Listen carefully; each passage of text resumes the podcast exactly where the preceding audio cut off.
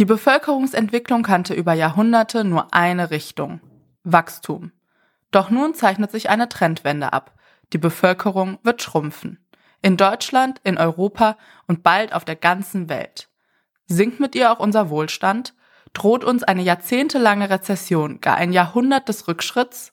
So steht es am Anfang des Buchrückens des brandneuen Buches von Stepstone CEO Dr. Sebastian Detmers, Die große Arbeiterlosigkeit. In dieser Folge blicken wir ganz exklusiv hinter die Kulissen. Wie kam die Idee zum Buch auf? Warum gerade jetzt ein Buch über die Arbeiterlosigkeit? Wir erfahren, was hinter der Wortneuschöpfung steckt, was Sebastian mit dem German Traum meint und wie wir den Wohlstand retten können. Die Stepstone Snackbar. Das leicht verdauliche Expertengespräch rund um Arbeitswelt und Arbeitsmarkt.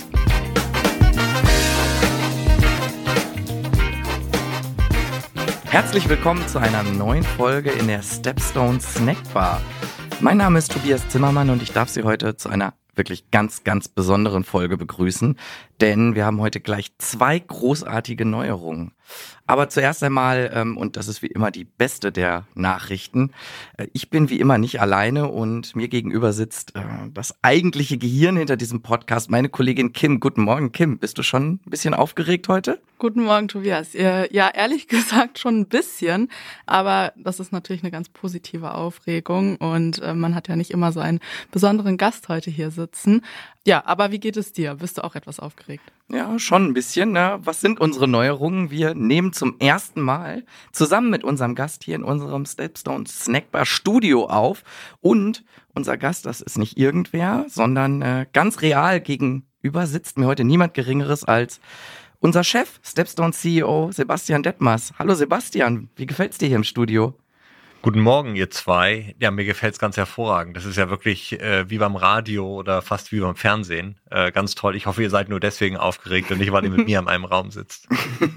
nee, ähm, Du bist ja auch heute nicht hier, um zu schauen, ob wir das ordentlich machen äh, mit der Snackbar, sondern du hast uns was mitgebracht. Äh, wenn wir diese Folge veröffentlichen, ist dein Buch erschienen, Die große Arbeiterlosigkeit. Und äh, die erscheint im Finanzbuchverlag. 256 Seiten das Hardcover. Dein, dein eigenes Buch, wie fühlt sich das an? Ja, das ist ähm, ganz eigenartig. Das ist das Ende einer sehr langen Reise, einer sehr intensiven Reise, denn wer schon mal ein Buch geschrieben hat, du hast das gerade gesagt, 256 Seiten, der weiß, dass du so ein Buch nicht nebenbei schreibst, sondern dass du sehr viele Abstriche machen musst und äh, wie wir vorstellen können, kann ich die Abstriche nicht im Berufsleben machen, sondern vor allen Dingen mein Privatleben hat darunter gelitten. Und dann bist du irgendwann angekommen und merkst, dass du doch nicht angekommen bist, sondern die Welt dreht sich weiter. Nein, aber es ist ein tolles ähm, Ergebnis und jetzt bin ich sehr gespannt, wie das Buch wahrgenommen wird, was das Feedback ist von den Lesern, was das Feedback ist natürlich auch ähm, aus den Medien. Mhm. Ja, und das Buch, der Titel Die große Arbeiterlosigkeit, verrät ja bereits, dass du dich damit befasst hast, dass Arbeit, äh, Arbeiterinnen und Arbeiter bald fehlen werden. Wieso hast du genau jetzt ein Buch über die Arbeiterlosigkeit geschrieben? Eigentlich sind ja Fachkräftemangel und auch der demografische Wandel keine Neuheit. Nein, überhaupt nicht. Ich beschäftige mich im Grunde genommen seit zehn Jahren oder über zehn Jahren mit den beiden Themen. Äh, demografischer Wandel, da erinnere ich mich schon 2004 oder 2005 kam dieses Buch raus, äh, das Methusalem-Komplott von Frank Schirmacher. Das ähm, hat damals die Republik wachgerüttelt. Wir haben vor allen Dingen damals nicht diskutiert, dass wir weniger werden, sondern dass wir älter werden. Und das Altern der Gesellschaft ist ja ein Symptom des demografischen Wandels. Das andere ist eben, dass wir weniger werden. Darüber sprechen wir auch. Und ich habe mich auch immer mit einem zweiten Thema beschäftigt. Warum werden wir eigentlich kaum noch produktiver? Also wir haben Digitalisierung, wir haben Automatisierung, wir setzen das ein, wir selbst arbeiten den ganzen Tag mit Computern und trotzdem merken wir, dass wir nicht mehr Output, das ist ein anderes Wort für Produktivität, ähm, damit erreichen. So, und äh, das sind Themen, mit denen beschäftigen wir uns schon ganz lange. Stichworte Fachkräftemangel, demografischer Wandel. Mit der Produktivität, das diskutieren wir nicht so intensiv. Und das ist so ein bisschen wie die Fabel von dem Wolf da gibt's, ich weiß nicht, ob ihr die kennt, da gibt's diese Fabel und da gibt's einen Hirtenjungen, der rennt ähm, zu seiner Familie und sagt, ein Wolf, ein Wolf. Und die Familie schaut und sucht, aber sie sieht keinen Wolf. Und äh, der Junge sagt, naja, es war ein Streich. Und am nächsten Tag macht er es nochmal und ruft ein Wolf, ein Wolf. Und die Familie ist wieder in großer Aufruhr und bereitet sich vor, den Wolf abzuwehren. Aber es kommt wieder kein Wolf, es war wieder ein Spaß. Und eines Abends kommt der Junge und sagt, ein Wolf, ein Wolf. Und die Familie glaubt ihm nicht mehr. Sie hält das für einen Spaß, aber dann kommt der Wolf und je nach Fabel oder Erzählung frisst der Wolf dann die Herde oder vielleicht sogar die ganze Familie. Und ich habe den Eindruck, so ein bisschen ist das auch so mit dem Fachkräftemangel, ein bisschen ist das so mit dem demografischen Wandel. Wir haben das sehr, sehr oft gerufen. Wir haben sehr oft gerufen, dass die Gesellschaft altert. Wir haben ehrlich gesagt auch sehr oft gerufen, dass wir irgendwann weniger werden. Nur das Erleben in den letzten zehn Jahren oder auch 20 Jahren war natürlich völlig anders. Wir haben immer mehr Menschen noch gehabt, die gearbeitet haben. Aktuell 45 Millionen Erwerbstätige, ungefähr 50 Millionen Erwerbsfähige. Das gab es noch nie in Deutschland. Das ist ein absoluter Höchststand. Und das, obwohl wir das Thema Fachkräftemangel schon so lange diskutieren. Aber das ist eben die Erkenntnis. Ähm, Deutschland erreicht ein Peak Point und übrigens, äh, darüber kann vielleicht auch noch sprechen nachher, nicht nur Deutschland, sondern auch sehr viele andere Länder auf der ganzen Welt. Und das äh, beginnt jetzt. Es beginnt jetzt, dass wir weniger Menschen haben, die arbeiten. Und äh, das ist natürlich wirklich, das, das Wort ist überstrapaziert, aber das ist eine Zeitenwende, wenigstens für den deutschen Arbeitsmarkt, wenigstens für die deutsche Wirtschaft und möglicherweise sogar für die deutsche Gesellschaft. Mhm. Ja, Danke dir für den, für den kleinen Einblick. Ich erinnere mich auch noch sehr gut, als äh, du mit mir das erste Mal über das Thema gesprochen hast und zum Beispiel die Bevölkerungsentwicklung in China angesprochen hast, ähm, die, glaube ich, niemand so auf dem Schirm hatte. Also ich bin noch in der Schule aufgewachsen und ich glaube, das gibt ganz, geht ganz vielen anderen auch so, äh, dass das Überbevölkerung das größere Problem der Weltwirtschaft oder der Gesamt Welt wird. Und das war wirklich ein Eye-Opener. Du hast eben ein richtig schönes Bild bemüht. Du hast von einer Reise gesprochen. Ähm, wenn ich mich recht erinnere, begann deine Reise rund um das Buch ja so circa im letzten Sommer, also gut vor einem Jahr. Gab es da so einen spezifischen Moment, in dem es bei dir Klick gemacht hat und du gesagt hast, so jetzt muss ich da wirklich ein Buch zu schreiben, weil jetzt müssen wir uns alle zusammen die Augen öffnen?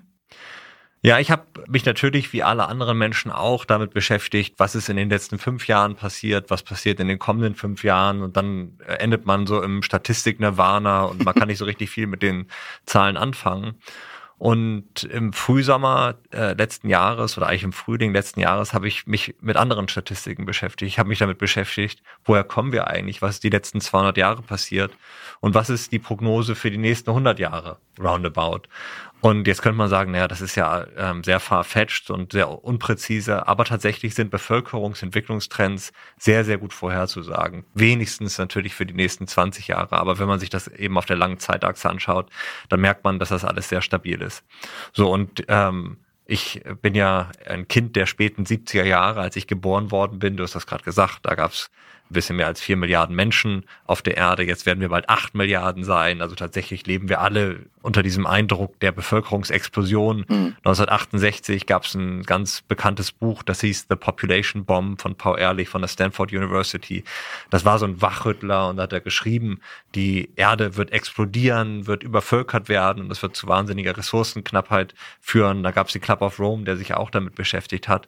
Und ich habe auch lange eigentlich mit der Annahme gelebt, die Weltbevölkerung wird explosieren, wird immer weiter wachsen. Warum auch nicht, wenn man sich mal die Entwicklung ja, der letzten 40 Jahre oder 45 Jahre oder 200 Jahre anschaut. Bis ich mich mit eben den Prognosen beschäftigt habe, da gibt es unterschiedliche von der UN, von einer Forschungsgruppe aus ähm, Seattle, ähm, auch aus Österreich gibt es Prognosen. Und die sagen eigentlich Folgendes.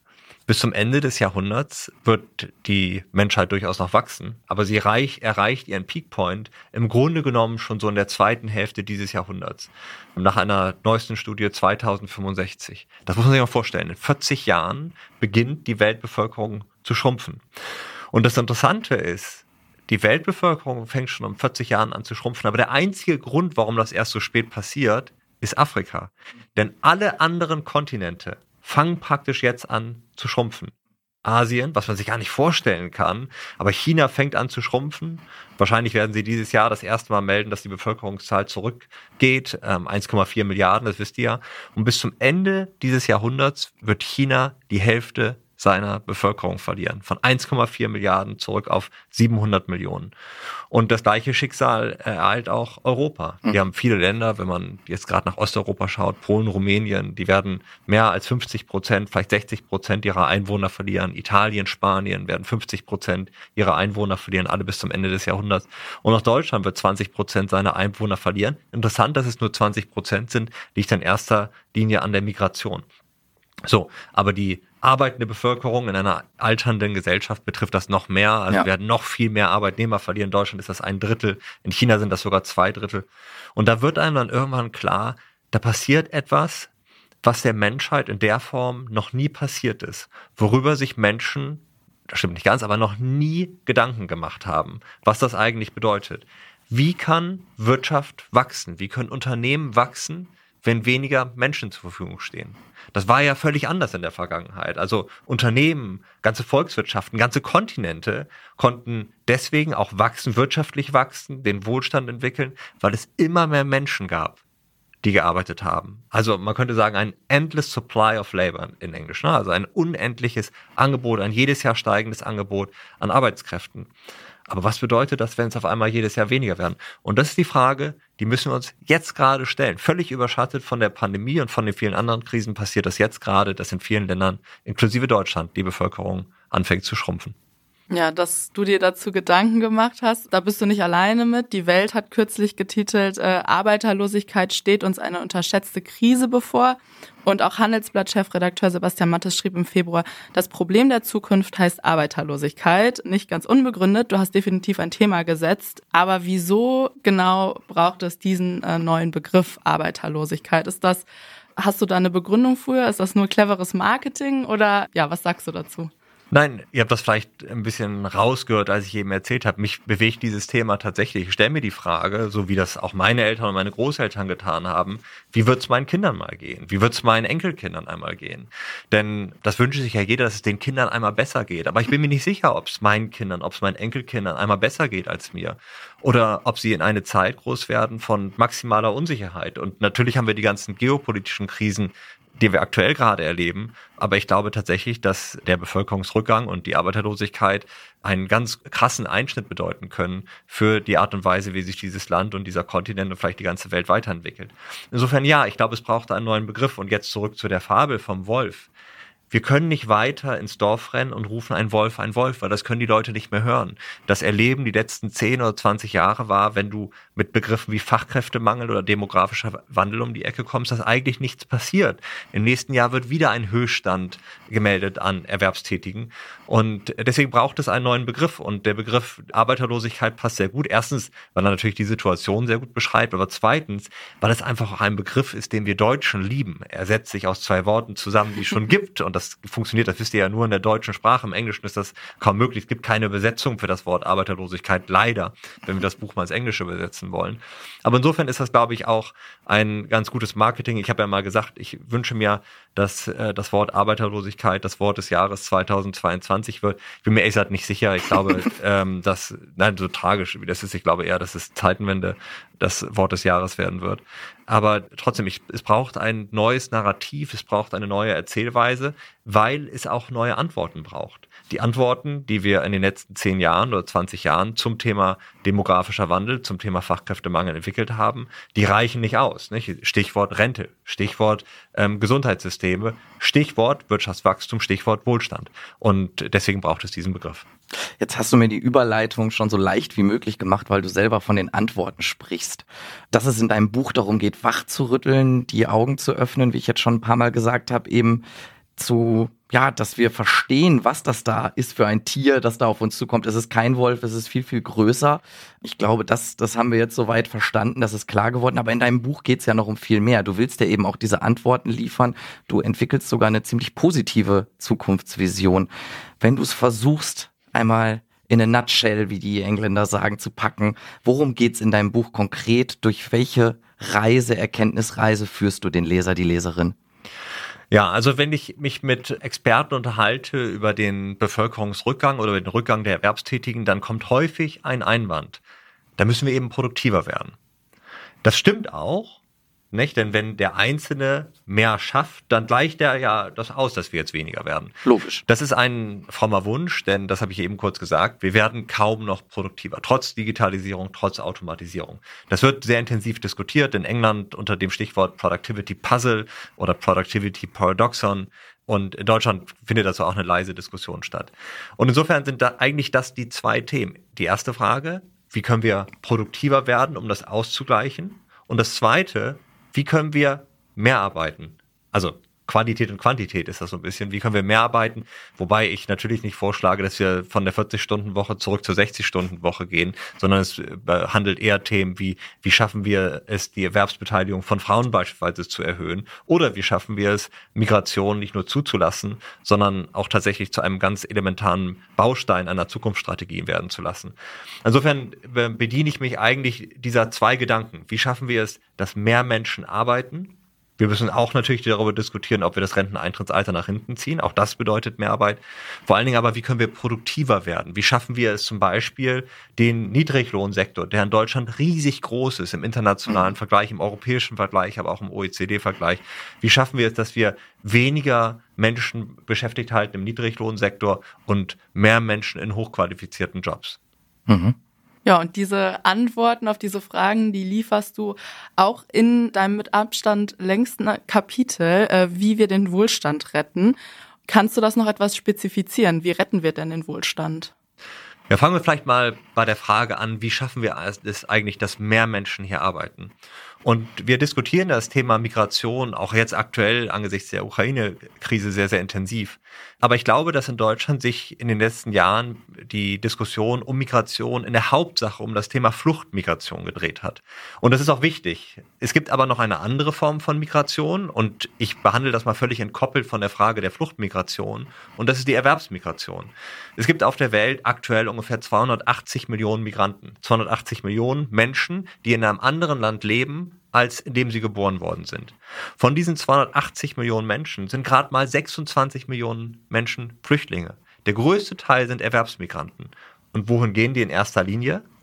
In die USA und nach Kanada. 25 Prozent der Migranten weltweit lebt gerade in diesen beiden Ländern. Und dann entwickeln sich interessanterweise auch Länder des Mittleren Ostens gerade zu attraktiven Ländern der Erwerbsmigration, zum Beispiel Saudi-Arabien oder die Vereinigten Arabischen Emirate. Natürlich sind das dann nicht Europäer, die da hingehen, sondern vor allem Asiaten aus Indien oder aus Pakistan. Deutschland ist eigentlich auch ein sehr attraktives Migrationsland. Das merken wir in unseren eigenen Studien immer wieder. Liegt äh, so innerhalb der Top 5 beliebtestes nicht englischsprachiges Land. Nur das Problem ist, wir lassen die Erwerbsmigration praktisch gar nicht zu wir diskutieren sehr laut das Fachkräfteeinwanderungsgesetz, aber trotzdem ist es extrem schwierig für einen qualifizierten Menschen, der aus irgendeinem anderen Land nach Deutschland kommen möchte, das auch tatsächlich zu tun. Das scheitert an der Anerkennung von Abschlüssen. Das geht weiter mit Bürokratie, die häufig nur in Deutsch zu bewerkstelligen ist, was gerade für jemand, der neu ankommt, sehr schwierig ist, bis hin zu dem sehr schwierigen Familiennachzug, was sich in Ländern wie den USA oder vor allen Dingen in Kanada als der Erfolgsfaktor Nummer eins herausgestellt hat. Insofern äh, wenn wir uns die Welt anschauen und die Tatsache ähm, anerkennen, dass das Thema Arbeiterlosigkeit nicht nur Deutschland betrifft, sondern im Grunde genommen ganz Europa und bald auch die ganze Welt, dann wird ein Wettbewerb um Migration ausbrechen, den wir noch nie gesehen haben. Deutschland hat ideale Startvoraussetzungen, wir sind sehr beliebt, aber wir lassen die Migration vielleicht gerade mal zu, aber wir werben nicht um Migration. Und das ist das, was wir tun müssen. Wir müssen wirklich um ähm, Migration werben in Europa und im Rest der Welt und es Menschen, die die Hoffnung haben, in Deutschland ein besseres Leben führen zu können, hier etwas aufbauen zu wollen, dass sie leichter nach äh, Deutschland kommen können. So, das ist das Thema Migration. Das ist für mich so ein ganz, ganz wichtiges Thema, weil wir es auch da neu diskutieren müssen. Nicht unter, nee, oder nicht vor dem Hintergrund Fluchtmigration, das ist eine andere wichtige, vor allem humanitäre Diskussion, sondern unter dem Stichwort Erwerbsmigration. Das war ein Beispiel zum Thema Migration. Ich greife ein anderes raus zu dem Thema, wie schaffen wir es eigentlich, ein Upgrade auf Arbeit zu schaffen, also produktiver zu werden. Und ich spreche auch über den äh, Niedriglohnsektor, ich spreche über Automatisierung und Digitalisierung, ich spreche äh, in meinem Buch über eine Revolution in der Industrie, eine, ein German Traum oder ein German Dream, so ähnlich wie der American Dream. Aber was es dafür braucht, sind natürlich qualifizierte Menschen. Und da haben wir seit einigen Jahren das tolle Tool der PISA-Daten.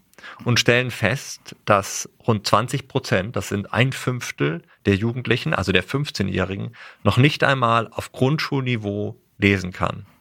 Noch nicht einmal auf Grundschulniveau lesen kann. 20 Prozent, ein Fünftel.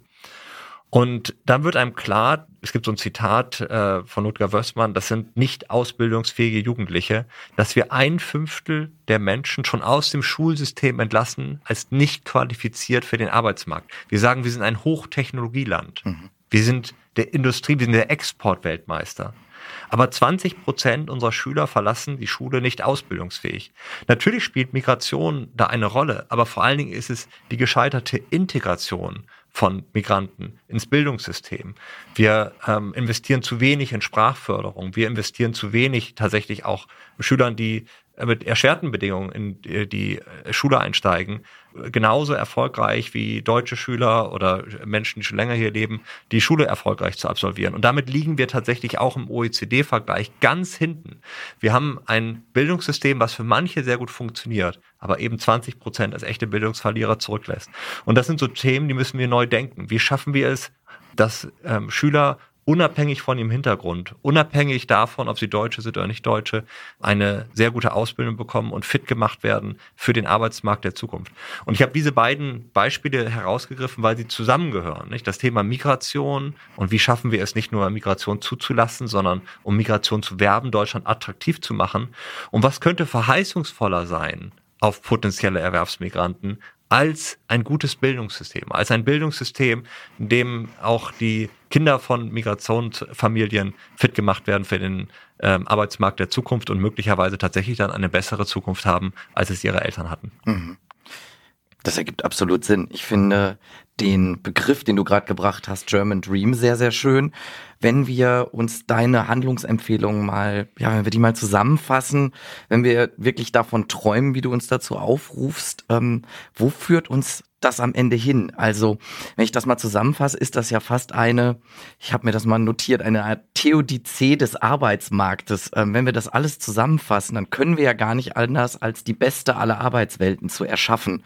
Wie sieht das aus? Führt es quasi zwangsweise die aktuelle Herausforderung, die wir vor uns haben, dazu, dass wir dieses Upgrade auf Arbeit leisten, dass Arbeit anders, besser wird in Zukunft? Na, ich würde nicht sagen, es passiert zwangsweise, weil es erfordert ein aktives Handeln und das aktive Handeln erfordert erstmal ein Problembewusstsein und das ausreichende Problembewusstsein, das erkenne ich noch nicht. Also mhm. ähm, Stichwort Bildungssystem. Äh, ich gebe mal ein Beispiel aus Berlin. 60 Prozent der neu eingestellten Lehrer, Grundschullehrer, muss man richtigerweise sagen, in Berlin haben keinen pädagogischen Hintergrund. Und da merkt man so ein bisschen, da ist einfach eine riesige Lücke zwischen Erkenntnis, die möglicherweise hier und da schon vorherrscht, und dann der tatsächlichen Umsetzung.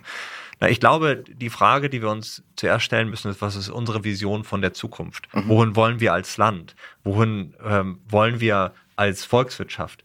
Wie soll es unseren Kindern einmal besser gehen als uns, wenn wir keine Vision haben von der Zukunft? Unsere Eltern, vor allem unsere Großeltern, hatten die Vision, ein Land aufzubauen, eine Demokratie aufzubauen, eine freie Marktwirtschaft aufzubauen. Was ist unsere Vision von der Zukunft? Und ich glaube, die müssen wir entwickeln. Wenn man sich aber tatsächlich anschaut, äh, wie reflexartig wir uns eher darum bemühen, ähm, Bewährtes zu bewahren mhm. oder Bestehendes, Bewährtes zu bewahren, das kann ja durchaus Sinn machen, aber Bestehendes zu bewahren und wie wenig wir bereit sind, auch Dinge mal aufzugeben und Neues zu wagen, da bin ich mir nicht sicher, ob das zwingend passiert. Ich gebe mal ein Beispiel. Wir haben wahnsinnig viele Unternehmen in der Corona-Krise befördert. Einmal direkt durch Staatshilfen, aber vor allen Dingen indirekt durch das Thema Kurzarbeit. Krisen sind eigentlich immer Verjüngungsküren für eine Wirtschaft. Denn was passiert in Krisen? Du hast Unternehmen, denen geht's gut, die marschieren da durch, denen geht's danach besser. Du hast aber auch Unternehmen, deren Geschäftsmodell hat vielleicht ausgedient. Die sind nicht produktiv. Und in so einer Krise leiden die. Was passiert dann? Sie entlassen vielleicht ein paar Mitarbeiter und vielleicht gehen sie auch komplett pleite. Das ist auch zum Beispiel in der letzten großen Finanzkrise 2008, 2009 passiert. Am Ende war Arcandor pleite, aber Zalando wurde gegründet und Zalando beschäftigt mittlerweile 17.000 Mitarbeiter, ist der drittgrößte Online-Händler in Deutschland. Also das ist so diese Umwälzung. Das eine Geschäft geht, das neue kommt und äh, es entstehen auch neue Arbeitsplätze. Mit dem Thema Kurzarbeit fördern wir unproduktive Arbeit. Man muss sich mal überlegen, was das bedeutet. Denn es gibt ja heute noch Menschen, die in Kurzarbeit sind. Da gibt es ein Unternehmen, das sagt, ich habe gerade nichts zu tun für dich oder viel weniger zu tun. Der Staat springt ein, bezahlt denjenigen, hält ihn davon ab, in dieser Zeit sich weiterzubilden, eine neue Berufserfahrung zu sammeln, bei einem produktiveren Arbeitgeber ähm, anzufangen. Und so erleben wir selbst in 2022, dass noch eine Million Menschen in Kurzarbeit sind und gleichzeitig die Zahl der offenen Stellen mit über 1,7 Millionen einen absoluten Höchststand erreicht und wir das überall erleben. Die Cafés öffnen nicht mehr, du kriegst keinen Handwerker mehr, aber eine Million Menschen befinden sich zumindest Anfang dieses Jahres in Kurzarbeit. Und da merkt man, wir ähm, haben einen eigenartigen Reflex und ich glaube, das hängt mit der alternden Gesellschaft zusammen, am Altem festzuhalten und nicht mehr das Neue zu wagen. Es gibt eine interessante Analyse dazu. Wo finden, in was für Kulturen, in was für Gesellschaften finden eigentlich Revolutionen statt? Und es sind vor allen Dingen junge Gesellschaften, die Menschen um die 20 Jahre im Durchschnitt. In Deutschland sind wir über 40 Jahre alt. Gesellschaften mit einem Durchschnittsalter über 40 Jahre beginnen keine Revolution. Und was es braucht für den deutschen Arbeitsmarkt, für den besten Arbeitsmarkt der Zukunft, ist eine Revolution. Eine Revolution in den Köpfen, aber auch tatsächlich eine Revolution in Handeln. Insofern, also um auf deine Frage zurückzukommen, nein, ist nicht zwingend, aber ich halte es für zwingend geboten, dass wir ähm, eine Revolution starten für den Arbeitsmarkt, für die Bildung, um tatsächlich A, natürlich dem Problem begeg zu begegnen, der Arbeiterlosigkeit, aber tatsächlich auch einfach Chancen zu eröffnen für Menschen unabhängig von ihrer Herkunft und den Menschen den Traum zu geben, dass es ihren Kindern einmal besser geht als ihnen selbst. Wir haben kürzlich vielleicht passend dazu herausgefunden, dass im Vergleich zu 2017 im Jahr 2021 bei uns Stellenanzeigen auf der Plattform neunmal so häufig den Titel Quereinsteiger oder Quereinsteigerin getragen haben. Äh, das ist doch dann eigentlich genau der Weg in die richtige Richtung, oder? Ja, das ist der richtige Weg. Vor allem die Suchanfragen nach Quereinsteiger, also die Menschen, die selbst gesagt haben, ich möchte etwas anderes machen, hat sich ja deutlich erhöht. Und das ist eigentlich insofern interessant, als dass man merkt, in den Köpfen der Arbeitnehmer ist das längst angekommen. Ich kann was anderes machen. Wunderbares Beispiel ist ja zum Beispiel die Hotellerie und Gastronomie. Ganz viele Menschen haben dort in der Pandemie ihren Job verloren, wenn sie eben nicht in Kurzarbeit gekommen sind und jetzt arbeiten sie woanders. Und häufig verdienen sie mehr Geld, vielleicht haben sie etwas geregeltere Arbeitszeiten.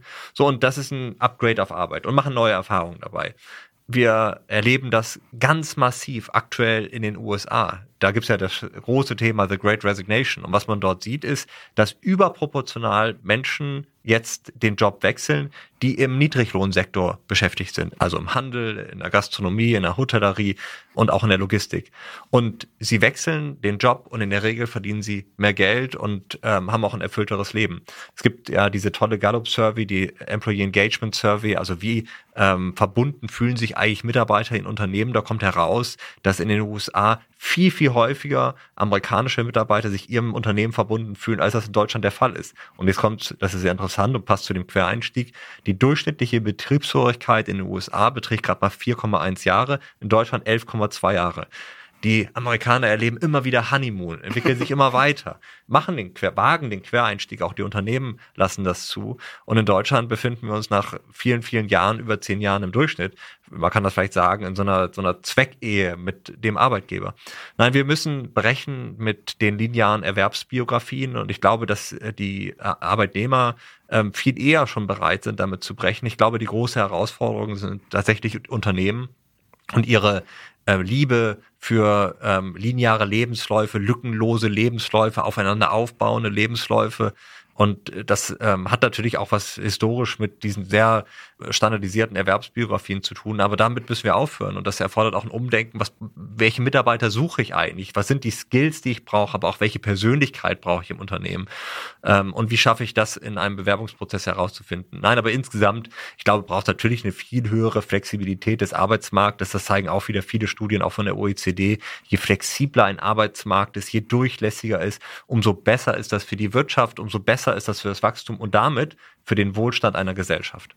Jetzt hast du ähm, neue Bewerberprofile, äh, Bewerbungsprozess etc. angesprochen und du bist ja auch nicht nur Buchautor, sondern auch der CEO von Stepstone. Was würdest du sagen, wie können wir als Stepstone eine Rolle spielen auf diesem Weg zu einem New, New Deal gegen die Arbeiterlosigkeit? Wie können wir da unterstützen? Ja, ich glaube, ähm, es braucht erstmal einen Pakt von äh, Staat, ähm, Politik und Unternehmen. Und wir als Stepstone spielen dabei natürlich auch eine Rolle. Wir werden nicht alles lösen können, aber wir können ein paar Dinge lösen. Und vor allen Dingen natürlich das Hauptthema, mit dem wir uns beschäftigen. Wie können wir einen neuen Arbeitsmarkt schaffen? Wenn man sich mal überlegt, jede, jede Wirtschaft basiert im Grunde genommen auf drei großen Märkten. Gütermärkten, also wie schaffe ich Waren von A nach B, Finanzmärkten, ne, Kapitalmärkten, wie schaffe ich äh, Geld von A nach B oder Aktien und eben den Arbeitsmarkt. Das ist einer von drei großen Märkten. Und Gütermärkte funktionieren, also abgesehen von den Lieferkettenproblemen, die wir aktuell haben, immer besser. Nicht? Wir bestellen unsere Produkte bei Amazon, die kommen am nächsten Tag, vielleicht schon am selben Tag. Kapitalmärkte, wir handeln Geld in Nanosekunden, da ist immer eher eine Frage der Regulierung. Aber Arbeitsmärkte sind komplett dysfunktional. Das funktioniert nicht. Und äh, ich gebe euch ein paar Beispiele dafür wenn ich heute in Deutschland eine Bewerbung abschicke, dann dauert das im Durchschnitt vier Wochen, bis ich eine Antwort bekomme. Und in mehr als 50 Prozent der Fälle bekomme ich überhaupt keine Antwort.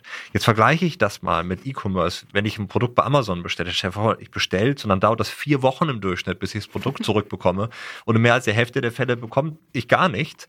Und das Beste ist, mir sagt das noch jemand. Also ich warte bis zum St. Nimmerleinstag. wir brauchen einen neuen Arbeitsmarkt, äh, das sagen wir auch, wie Reimagine the New Labor Market. Also wir ähm, wollen wirklich einen neuen Arbeitsmarkt schaffen, der ähm, sofort funktioniert, der Menschen Instant Gratification, also eine sofortige ähm, äh, Befriedigung gibt, ähnlich wie das im E-Commerce heute schon längst der Fall ist, der aber auch Transparenz schafft. Und zwar in beide Richtungen. Transparenz in Richtung Arbeitnehmer. Was ist das für ein Arbeitgeber? Nicht nur, was ist das für ein Job und was erfordert der für Qualifikationen von mir? Was muss ich dafür gelernt haben oder was muss ich dafür studiert haben? Sondern Transparenz darüber, was ist das für ein Unternehmen? Was für Menschen arbeiten da? Was für eine Kultur herrscht dort? Was bieten die mir für Benefits?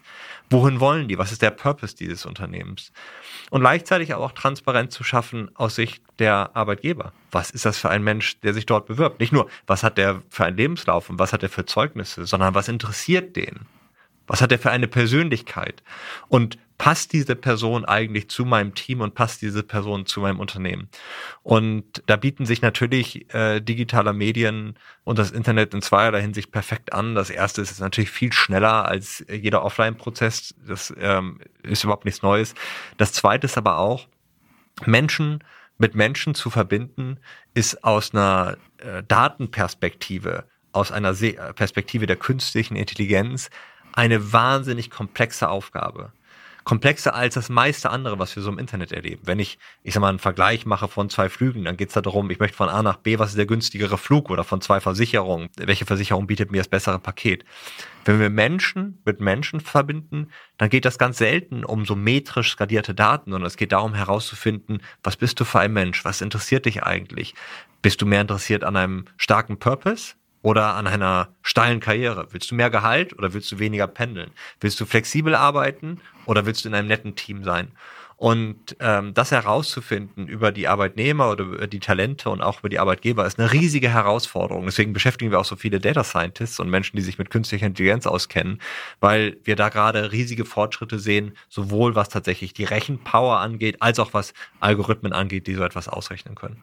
Auftrag verstanden und ich glaube, das ist ein ziemlich cooler Auftrag, Menschen mit Menschen zu verbinden. Und ich bin, um ehrlich zu sein, ganz froh, dass ich dafür nicht 60 Stunden arbeiten muss, wie du am Anfang abgeräumt hast. Du weißt ja, unser Podcast ist ja die Snackbar und wir spielen immer ein bisschen mit diesem, mit diesem Bild und in einer Bar gibt's, auch wenn die Zeit vorangeschritten ist, immer noch eine letzte Runde. Ähm, deswegen an dieser Stelle auch für dich zum Abschluss nochmal die Chance. Möchtest du uns und unseren Zuhörerinnen und Zuhörern noch etwas mit auf den Weg geben? Letzte Runde. Ich glaube, das, was ich ja versucht habe, auch in den letzten Minuten immer wieder zu sagen, die Lust an der Veränderung nicht verlieren, die Lust an der Revolution nicht verlieren. Ich glaube, wer einmal in Länder gereist ist, die sich im Aufbruch befinden, sei es Indien oder auch nach Afrika. Ich habe gerade letzte Woche viele Menschen aus Afrika getroffen, äh, aus Kenia, äh, aus äh, Togo, aus Nigeria. Dort herrscht eine Aufbruchstimmung und Menschen wollen etwas gründen, sie wollen etwas bewegen und sie haben eine Idee davon, sie haben den, die feste Absicht, eine bessere Zukunft zu schaffen. Und ich glaube, das brauchen wir auch hier wieder. Wir brauchen wieder die feste Absicht, eine bessere Zukunft zu schaffen.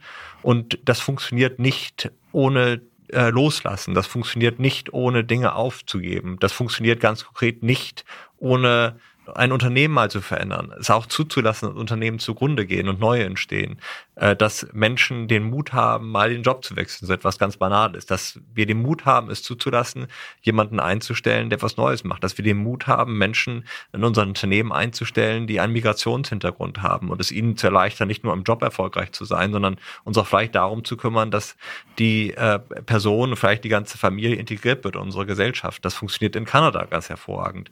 Also ich glaube, es braucht ganz ganz viel Mut, es braucht eine Vision, wir müssen einen Diskurs darüber führen, wohin wir eigentlich als Land wollen. Denn wir haben ja ein zweites großes Thema, das darf man nicht vergessen, das ist der Klimawandel. Wie schaffen wir es also, Klimawandel nicht nur durch Verzicht aufzuhalten, sondern tatsächlich auch durch technologische Antworten zu bekämpfen. Was ist unsere Vision? Welche Rolle kann Deutschland spielen? Und dann erinnere ich immer gerne, erinnere ich immer gerne daran, dass wir mal Weltmarktführer waren äh, bei den erneuerbaren Energien in der Solar Branche und das komplett aufgegeben haben an die Chinesen, weil wir uns wahrscheinlich nicht ausreichend darüber verständigt haben, dass das ein Bereich ist, in dem wir in Zukunft mal eine führende Rolle spielen wollen. Wir brauchen diese Diskussion heute. Wo möchten wir führend sein? Welche Industrien wollen wir aufbauen?